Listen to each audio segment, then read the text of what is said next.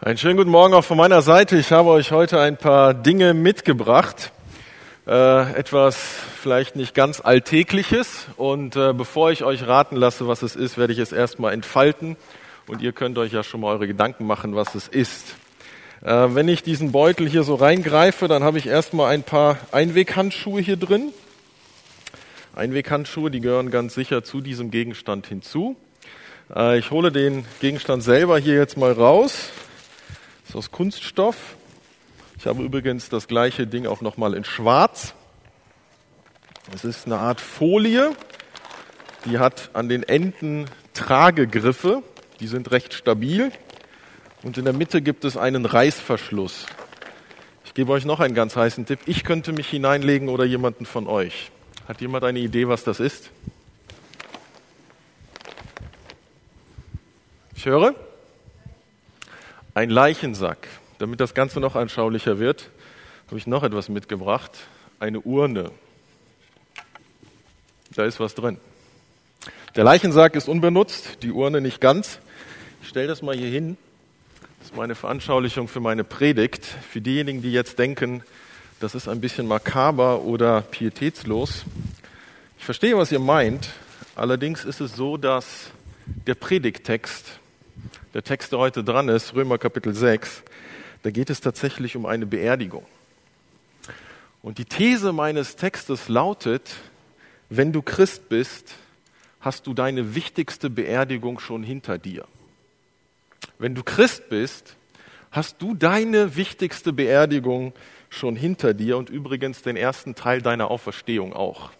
Ich weiß nicht, ob du dich so fühlst, als schon beerdigt und wieder auferstanden, aber wenn du Christ bist, ist das die Realität deines Lebens.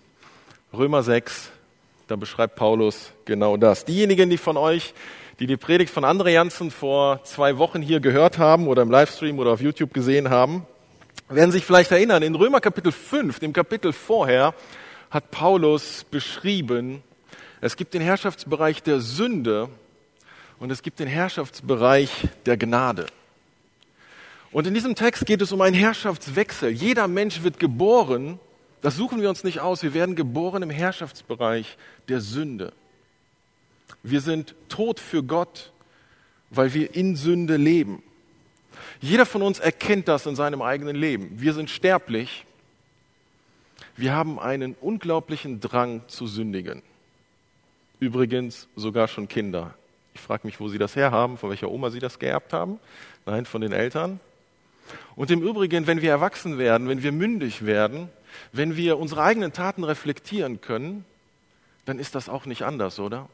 Wir wissen, was gut und böse ist, aber es steckt so tief in uns drinnen. Und hier und da und immer wieder, die einen mehr, die anderen weniger, aber wir alle sündigen. Jeder Mensch, ich denke, das ist unstrittig, da brauchen wir keine lange Diskussion. Und dann ist aber ein Herrschaftswechsel möglich. Von der Herrschaft der Sünde ist es möglich, in den Herrschaftsbereich der Gnade zu wechseln.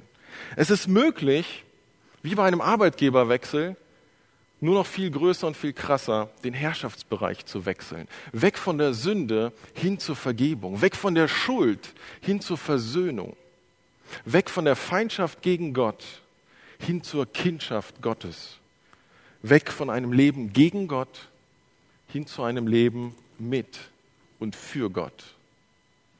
Weg von der Hölle hin zum ewigen Leben bei Gott. Das alles aus Gnade. Wenn Gnade so groß ist, dass sie Sünde wegnehmen kann, wenn Gnade so stark ist, dass sie stärker ist als der Tod, wenn diese Vergebung aus Gnade so groß ist, dass sie mir meine Sünden vergibt aus meiner Vergangenheit und übrigens auch die Sünden, die ich tue als Christ, dann stellt sich eine Frage. Dann stellt sich die Frage, ist es nicht so, dass ich noch mehr sündigen sollte, denn dann strahlt doch die Gnade umso größer. Das ist irgendwie logisch, oder? Ist es dann nicht so, dass wenn ich als Christ sündige, und Gott mir ja wieder vergibt, dass Gottes Ehre noch größer ist, weil noch deutlicher wird, meine Unvollkommenheit und meine Sünde, auch als Christ, wird von der Gnade bedeckt und die Gnade strahlt noch größer, sie kommt noch größer heraus. Ich bin doch im Herrschaftsbereich der Gnade, dann kann doch Sünde nicht so schlimm sein. Ist es dann nicht fast egal oder sogar ganz egal oder sogar vorteilhaft für die Gnade, wenn ich sündige? Diesen Gedanken verfolgt Paulus in unserem Text. Äh, diese Frage wirft er auf und beantwortet sie auch in dem Text, den wir heute hier in dieser Predigt betrachten. Römer Kapitel 6, dort sagt Paulus, welchen Schluss ziehen wir nun daraus, dass wir den Herrschaftsbereich wechseln können? Sollen wir weiterhin sündigen, damit sich die Gnade in vollem Maße auswirkt? Niemals. Wir sind doch, was die Sünde betrifft, gestorben. Wie können wir da noch länger mit der Sünde leben? Paulus sagt, Jesus ist für unsere Sünden gestorben, aber eben nicht nur Jesus, sondern wir auch. Symbolisch sind wir in ihm und mit ihm gestorben und begraben. Wenn du Christ bist, bist du schon mal gestorben, du wurdest schon mal beerdigt, du bist gestorben für die Sünde. Genau das führt Paulus weiter aus, wenn wir den Text weiterlesen. Oder wisst ihr nicht, was es heißt, auf Jesus Christus getauft zu sein? Wisst ihr nicht, dass wir alle durch diese Taufe mit einbezogen worden sind in seinen Tod? Durch die Taufe sind wir mit Christus gestorben und sind daher auch mit ihm begraben worden. Weil nun aber Christus durch die unvergleichlich herrliche Macht des Vaters von den Toten auferstanden ist, ist auch unser Leben neu geworden. Und das bedeutet, wir sollen jetzt ein neues Leben führen. Denn wenn sein Tod gewissermaßen unser Tod geworden ist und wir auf diese Weise mit ihm eins geworden sind, dann werden wir auch im Hinblick auf seine Auferstehung mit ihm eins sein. Starker Text, oder? Ein Christ ist ein Mensch, der für die Sünde gestorben ist, in der Taufe symbolisch mit beerdigt wurde und dann auferstanden ist. Der Moment, wo ein Täufling aus dem Wasser kommt, symbolisiert die Auferstehung zu einem neuen Leben.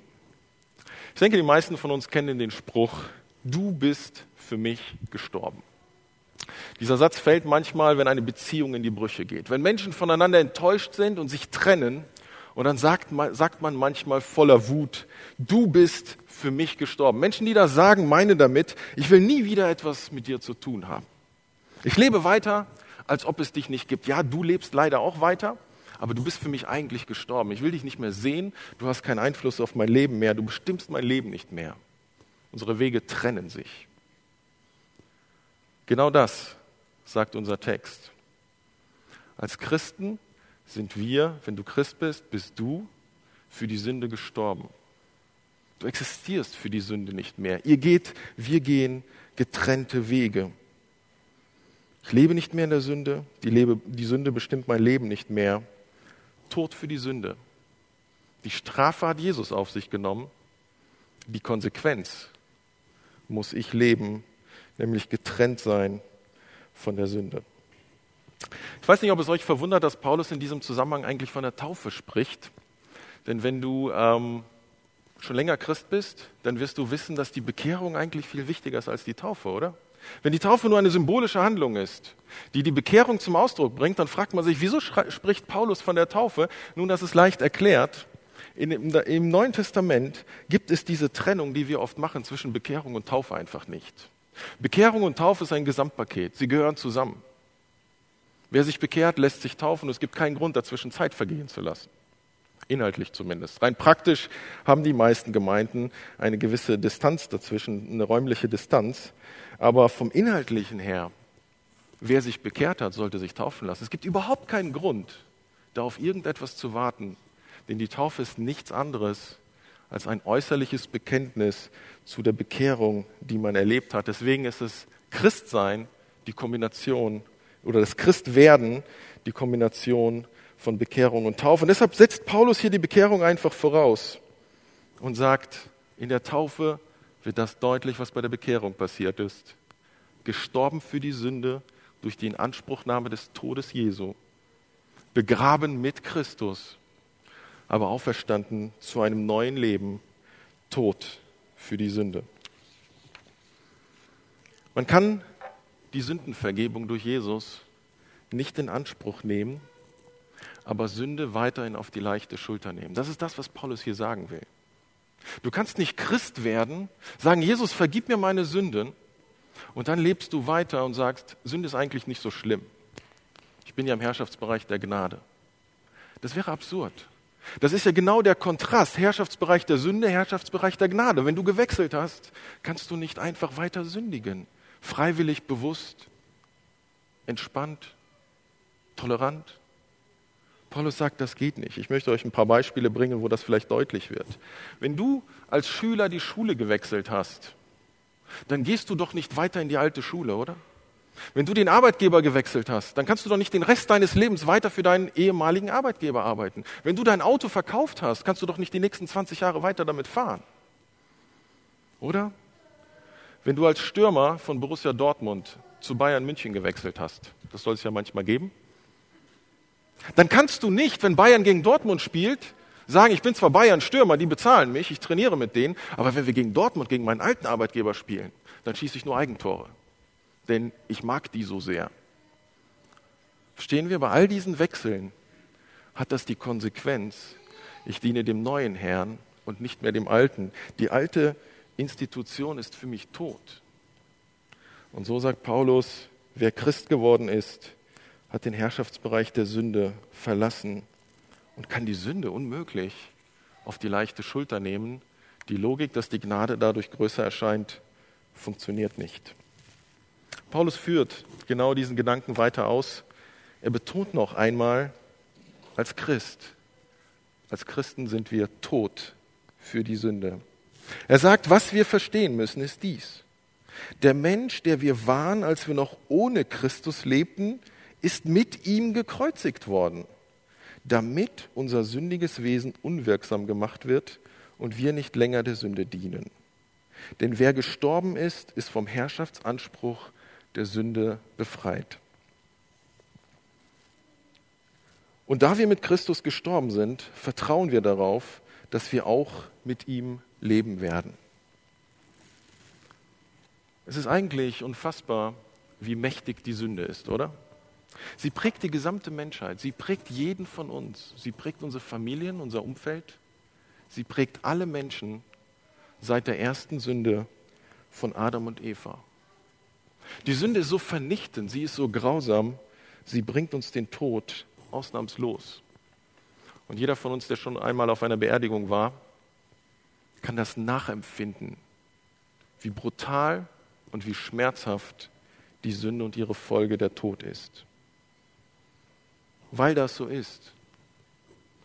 Deshalb war es Gott so wichtig, eine Erlösung von der Sünde und dem Tod zu bringen.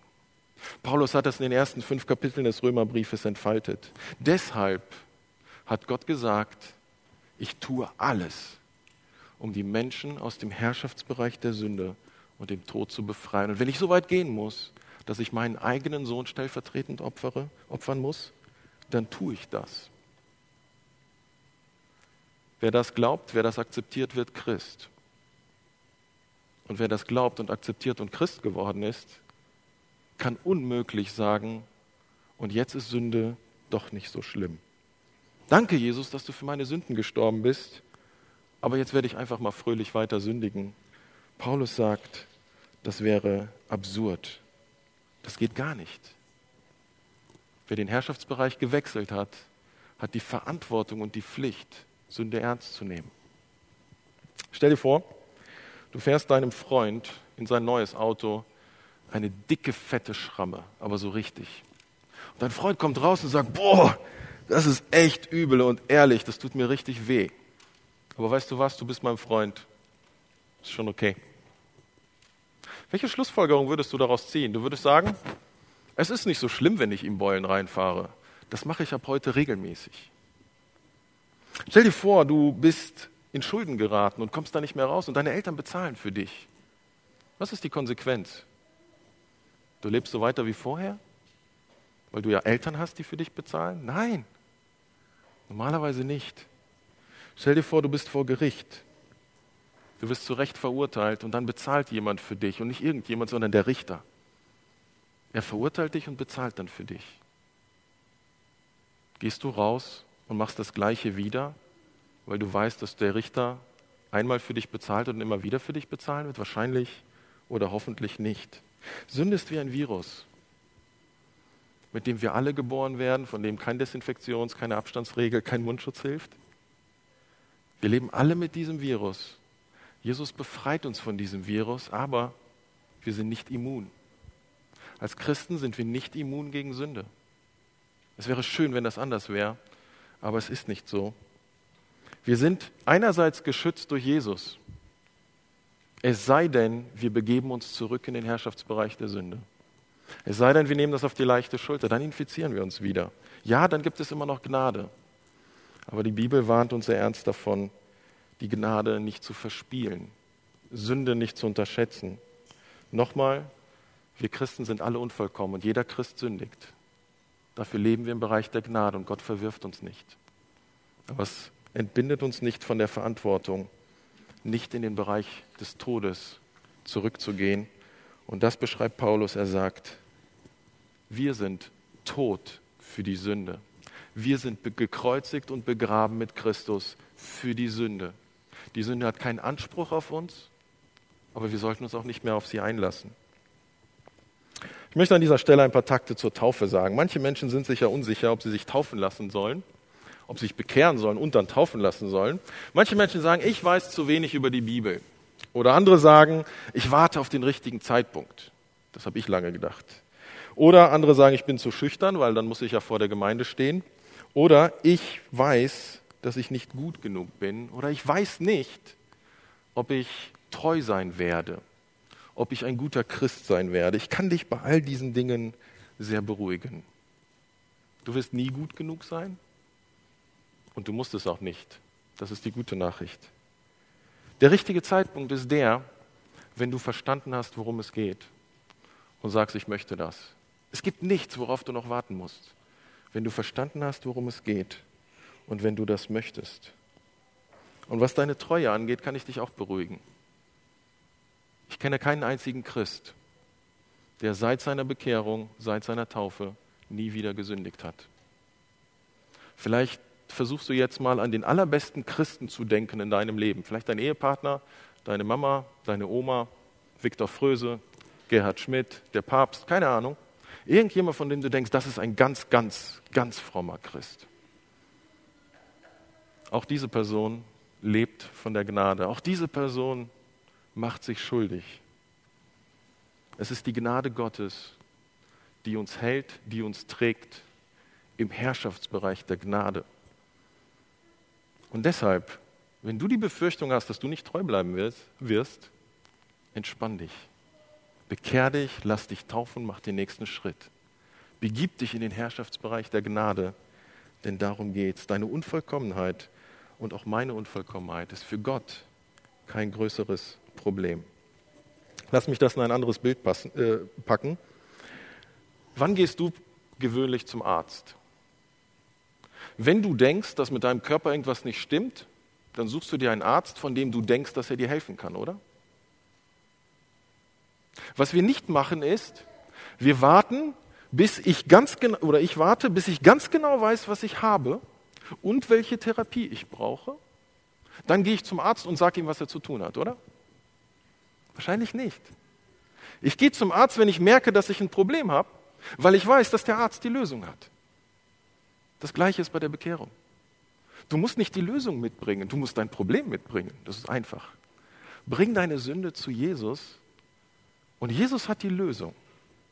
Er hat die Therapie und er begleitet dich im Genesungsprozess. Er verändert alles. Genauso ist es bei der Bekehrung und bei der Taufe. Manche Menschen sind sehr, sehr nett und liebevoll und sagen, ich lass, will mich noch nicht bekehren oder auch ich will mich noch nicht taufen lassen, ich möchte noch auf meinen Ehepartner warten. Ganz ehrlich, ich finde, das ist super lieb gemeint, aber ich würde dich ermutigen, genau das nicht zu tun. Ich bin im Laufe meines pastoralen Dienstes so vielen Menschen begegnet, die sagen, ich wollte mich vor zehn Jahren taufen lassen, vor 15 Jahren taufen lassen. Aber ich habe gedacht, ich warte auf meinen Ehepartner. Und ich warte immer noch. Das Beste, was du für deinen Ehepartner, für deine Familie tun kannst, ist, dass du vorangehst. Du musst nicht warten. Es, ja, es ist irgendwie schön und romantisch, zusammen getauft zu werden, aber das hat keinen höheren Wert. Mach den ersten Schritt. Geh voran. Das wird deinen Ehepartner ermutigen, vielleicht positiv herausfordern. Und es wird ein Segen für dich und deine Familie sein. Übrigens, das Gleiche gilt für Gemeindemitgliedschaft. Wenn dein Ehepartner sagt, ich bin noch nicht so weit, dann ist okay, dann, dann geh du voran und mach du das. Man darf auch alleine Gemeindemitglied werden und dein Ehepartner wird nachziehen. Zurück zu unserem Text. Wir sind nicht nur tot für unsere Sünde, sondern Paulus sagt, Jesus hat uns befreit, Jesus ist nicht tot geblieben, Jesus ist auferstanden und das auch wir. Und so geht unser Text weiter in dem letzten Abschnitt. Paulus schreibt, wir wissen ja, dass Christus, nachdem er von den Toten auferstanden ist, nicht mehr sterben wird. Der Tod hat keine Macht mehr über ihn.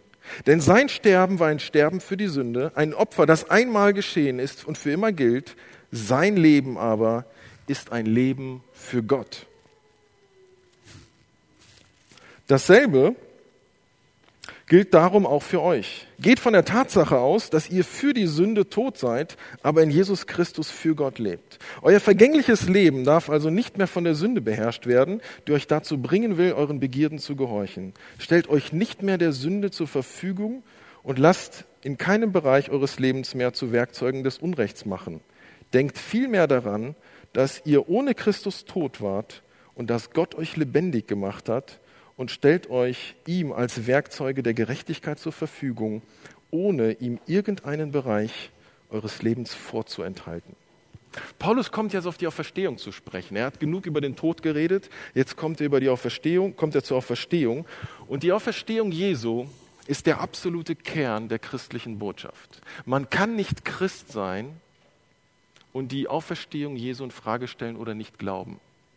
1. Korinther 15 beschreibt Paulus das ausführlich. Es führt kein Weg dran vorbei. Du kannst nicht Christ sein, wenn du nicht glaubst, Jesus ist gestorben und auferstanden. Wenn wir über die Auferstehung reden oder nachdenken, dann denken wir in der Regel an die Vergangenheit. Jesus ist an Ostern auferstanden. Und das ist auch richtig so. Aber das ist noch nicht alles. Die Auferstehung hat auch eine Zukunftsperspektive. Und das werden wir übrigens gleich auch im Abend mal feiern. Bei Auferstehung müssen wir auch an unsere eigene Auferstehung denken. Weil Jesus auferstanden ist, werden auch wir Christen auferstehen zum ewigen Leben. Aber auch das ist noch nicht alles. Nicht nur Vergangenheit und Zukunft, sondern auch Gegenwart. Paulus sagt, es gibt eine dritte Dimension der Auferstehung. Jeder Christ ist auferstanden zu einem neuen Leben. Die Auferstehung hat Auswirkungen auf mein Leben heute, hier und jetzt, auf jeden Tag meines Lebens als Christ auf dieser Erde. Denn Jesus hat uns nicht nur weg von der Sünde erlöst, sondern hin zu einem neuen Leben. Und das neue Leben ist recht einfach beschrieben. Es geht um die Ehre Gottes. Paulus sagt, Jesus ist auferstanden und er lebt jetzt für Gott. Tod für die Sünde, lebendig für Gott. Und Paulus sagt genau das Gleiche gilt für uns. Der Sinn und das Ziel des Lebens eines Christen ist ganz einfach, Gott Ehre zu bereiten. Was Gott nicht Ehre bereitet, ist Egoismus, Selbstzentriertheit, Materialismus. Man könnte viele Dinge aufzählen. Was Gott ehrt, sind ganz praktische Dinge, die Paulus ab Römer 12 beschreibt. Jeder Bereich unseres Lebens gehört Gott und kann und soll und muss eigentlich dafür eingesetzt werden, um Gott zu ehren. Wenn wir über unser Leben nachdenken, dann wird uns schnell bewusst, dass jeder von uns eigentlich sehr viele Ressourcen hat, oder? Nicht unendlich viele, aber viele. Wir haben Zeit, wir haben Geld, wir haben Kreativität, wir haben Energie. Und Paulus sieht genau zwei Möglichkeiten, diese Dinge einzusetzen. Er sagt, entweder dienen wir der Sünde oder wir dienen Gott. Und jetzt könnte man ja sagen, ja Moment mal, wo ist der ganze neutrale Bereich dazwischen? Ich meine, es ist ja nicht nur so, dass man entweder Satan dient oder Gott dient, sondern da gibt es doch den neutralen Bereich dazwischen. Und Paulus sagt, nee, eigentlich nicht. Eigentlich nicht. Wenn man für sich selber lebt, wenn man egoistisch lebt, wenn man egozentrisch lebt, dann lebt man nicht für Gott und bereitet eigentlich dem Gegner Gottes Ehre. Und deshalb kann Paulus das hier so krass gegenüberstellen und sagen, seid tot für die Sünde, seid tot für euer eigensinniges Leben und ihr lebt jetzt für Gott. Ich habe versucht, diesen Text in einem kurzen Statement zusammenzufassen. Und ich denke, was Paulus hier in unserem Text sagen will, ist, Christen sind nicht mehr Sklaven der Sünde. Sie gehören zu Gott, sie hören auf Gott und sie leben für Gott. Jeder Christ war mal ein Sklave der Sünde, aber ist genau das nicht mehr. Und jetzt gehört er zu Gott und er hört auf Gott, sonst würde er weiter sündigen. Und er lebt für Gott und eben nicht mehr für sich. Was bedeutet dieser Text für unsere Welt, für unsere Gesellschaft? Als Christen leben wir in dieser Welt in Gottes Schöpfung und wir sehen viele wunderbare, wunderschöne Dinge. Als Christen lieben wir Menschen und wir leben jeden Menschen, egal wie sündig er ist. Und gleichzeitig sehen wir die Abgründe der Menschheit. Und nicht nur die Abgründe der anderen, sondern auch unsere eigenen. Es ist wichtig, dass wir das nicht aus dem Blick verlieren, wie Gott diese Welt sieht. Zerbrochen, zerrissen, in dieser Spannung von wunderschön und wertvoll und liebenswürdig und leidend unter den Folgen der Sünde. Tod, Gewalt, Sünde um uns und eben auch in uns. Was bedeutet das für uns als Gemeinde? Es bedeutet für uns, dass wir Sünde niemals auf die leichte Schulter nehmen, dass wir Sünde niemals tolerieren, dass wir Sünde niemals verharmlosen dürfen. Sünde steht im krassen Widerspruch zu dem, wer und was wir als Christen sind. Manche Menschen denken, oh, Gemeinden gehen so brutal mit Sünde um. Ja, wir dürfen nicht brutal mit Sündern umgehen. Aber ja, wir müssen zugleich konsequent mit Sünde umgehen. Wenn ich Christ bin, kann ich nicht sagen, ein bisschen Sünde ist okay. Paulus sagt, es ist ein No-Go. Petrus benutzt ein krasses Bild. Er sagt, es wäre animalisches Verhalten. Er sagt, es gibt Tiere, die essen das, was sie erbrochen haben, das essen sie nochmal. Petrus sagt, so ist es, wenn ein Christ zur Sünde zurückkehrt. Johannes sagt, wenn wir als Christen uns für die Sünde entscheiden, zeigt das eigentlich, dass wir Gott nicht wirklich kennen. Sonst würden wir das niemals tun. Wir als Gemeinde haben die Pflicht, Sünde Sünde zu nennen. Und übrigens, was Sünde ist, definiert alleine Gott. Du wirst in dieser Gemeinde niemals eine Gemeinderegel finden. Nie ein menschliches Regelwerk, das definiert, was du darfst und was nicht. Weil Gott alleine definiert, was Sünde ist und was nicht. Und was er Sünde nennt, müssen wir auch Sünde nennen. Aber dabei bleiben wir nicht stehen, weil Gott nicht dabei stehen bleibt, sondern wir reden von der Erlösung, von der Vergebung in Jesus. Und das tun wir mit allem, was wir sind und haben als Gemeinde.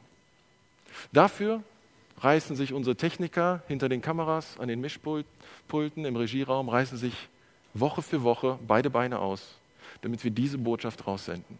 Dafür haben wir 60, 70, 80, ich weiß nicht genau, wie viele Mitarbeiter in der Arbeit mit Kindern, die genau diese Botschaft vermitteln. Und wenn Corona tot oder halbtot ist, machen wir weiter. Dafür haben wir über 300 ehrenamtliche Mitarbeiter in dieser Gemeinde. Dafür gibt es Millionen von Christen weltweit, die sich dafür einsetzen, diese Botschaft weiterzubringen. Diese verlorene Welt ist von Gott nicht aufgegeben, sondern es gibt die Möglichkeit, für die Sünde zu sterben und für Gott zu leben. Das hat Gott möglich gemacht. Was bedeutet dieser Text für jeden von uns persönlich? Wenn du kein Christ bist, möchte ich dich ermutigen, dass du einfach mal in deinen inneren Spiegel guckst und dich fragst, bin ich so gut, wie ich denke? Oder bin ich wirklich so schlecht, dass Gott mir nicht vergeben kann? Oder anders gefragt, welche Sünde liebst du so sehr, dass du bereit bist, dafür in die Hölle zu gehen? Hoffentlich keine. Das ist die Voraussetzung, um Christ zu werden. Wenn man es satt hat, in Sünde und mit dieser Schuld zu leben. Und ich will dich einfach einladen, mach den nächsten Schritt. Gott hat die Lösung. Mach das wie zum Arzt gehen. Bring dein Problem und lass Gott dein Problem lösen. Du musst das nicht vorher in den Griff kriegen. Seht, vor zehn Tagen, vor zehn Tagen haben wir, ja, in Deutschland nicht so sehr, aber ganz Europa, die Kapitulation Deutschlands vor 75 Jahren am Ende des Zweiten Weltkrieges gefeiert. Das ist genau zehn Tage her. Deutschland kam an den Punkt, dass es kapituliert hat. Man hat über zwölf Jahre quasi alles falsch gemacht. Alles verbrochen, alles zerstört. Millionen von Menschen sind gestorben, weil wir als deutsches Volk, unsere Vorfahren, gravierende Fehler gemacht haben. Und guckt euch um, in was für einem Land wir jetzt leben. Wisst ihr, warum unser Land so schön und so wohlhabend und so erfolgreich ist? Weil es diesen Tag gab, an dem jemand gesagt hat, wir kapitulieren, bedingungslos. Gebt uns die Chance für einen Neustart. Das ist genau das, was Gott mit uns macht. Dem Moment, wo wir kapitulieren, gibt Gott uns diesen Neustart. Vorher nicht. Und dann entsteht das Beste, was passieren kann. Wenn du Christ bist, und dieser Text ist eigentlich an Christen geschrieben, dann möchte ich dich, möchte ich uns ermutigen, konsequenter zu leben. Was fehlt mir, was fehlt dir, um Sünde konsequenter zu vermeiden? Ich frage mich manchmal, ob ich Sünde wirklich hasse. Abgrundtief. Tue ich alles, um Sünde zu vermeiden? Ja, bei den offensichtlichen Sünden schon, aber die dunklen Gedanken und Ideen in meinem Kopf, die ihr alle nicht seht, tue ich wirklich alles dafür, um sie zu vermeiden? Oder positiv ausgedrückt, bin ich mir bewusst, wie schlimm Sünde wirklich ist? Und versuche ich mein Bestes, um für die Sünde tot zu sein. Wir haben letztes Jahr viel gepredigt über Mündigkeit, über Reife. Mündigkeit und Reife als Christ zeigt sich ganz deutlich daran, wie ich mit Sünde umgehe. Ob ich sie auf die leichte Schulter nehme oder eben nicht. Aber es ist absurd, sie auf die leichte Schulter zu nehmen. Ich möchte meine Predigt schließen mit einem positiven Bild. Vergesst den Leichensack, guckt auf diese schöne Blume. Jeder von euch weiß, was das für eine Blume ist, oder? Eine Sonnenblume. Und wisst ihr, warum Sonnenblumen Sonnenblume heißen? Naja, weil sie aussehen wie Sonnen, oder? Das ist das eine. Das zweite, genau, du zeigst es richtig. Sonnenblumen haben eine sehr interessante Eigenschaft. Schaut mal auf ein Sonnenblumenfeld. Die Sonnenblumen gucken alle in die gleiche Richtung. Sie gucken immer alle in die gleiche Richtung, aber nicht dauerhaft. Im Laufe des Tages drehen sie sich. Und wisst ihr, wohin sie sich drehen? Immer zur Sonne. Sonnenblumen gucken morgens immer in den Osten. Ich weiß gerade nicht, wo der Osten ist, sagen wir mal da, keine Ahnung. Wer weiß, wo der Osten ist? Danke, da? Okay, da ist der Osten. Kaldau liegt im Osten, okay. Äh, also, die Sonnenblumen gucken alle im Osten, morgens. Dann gucken sie in den Süden. Abends gucken sie in den Westen. Und wisst ihr, was sie nachts machen? Schnell zurück, damit, wenn die Sonne aufgeht, sie direkt wieder in die Sonne gucken. Die Sonnenblumen tun das. Und deshalb sehen sie aus wie die Sonne. Sonst würden sie eingehen. Genau darum geht es beim Christsein. Fokussiert leben. Wenn wir konsequent auf Gott ausgerichtet sind, dann wird das uns verändern. Dann wird es uns ihm ähnlich machen. Und dann ist das nicht eine Leistung, die wir bringen und alle unsere Unvollkommenheit ist damit immer noch abgedeckt. Aber wir werden dem ähnlicher und leben für den Zweck, für den wir erschaffen sind. Für denjenigen, der für uns gestorben und auch verstanden ist und mit dem wir gestorben und auch verstanden sind. Lasst uns ein bisschen wie Sonnenblumen sein, richtig ausgerichtet. Amen.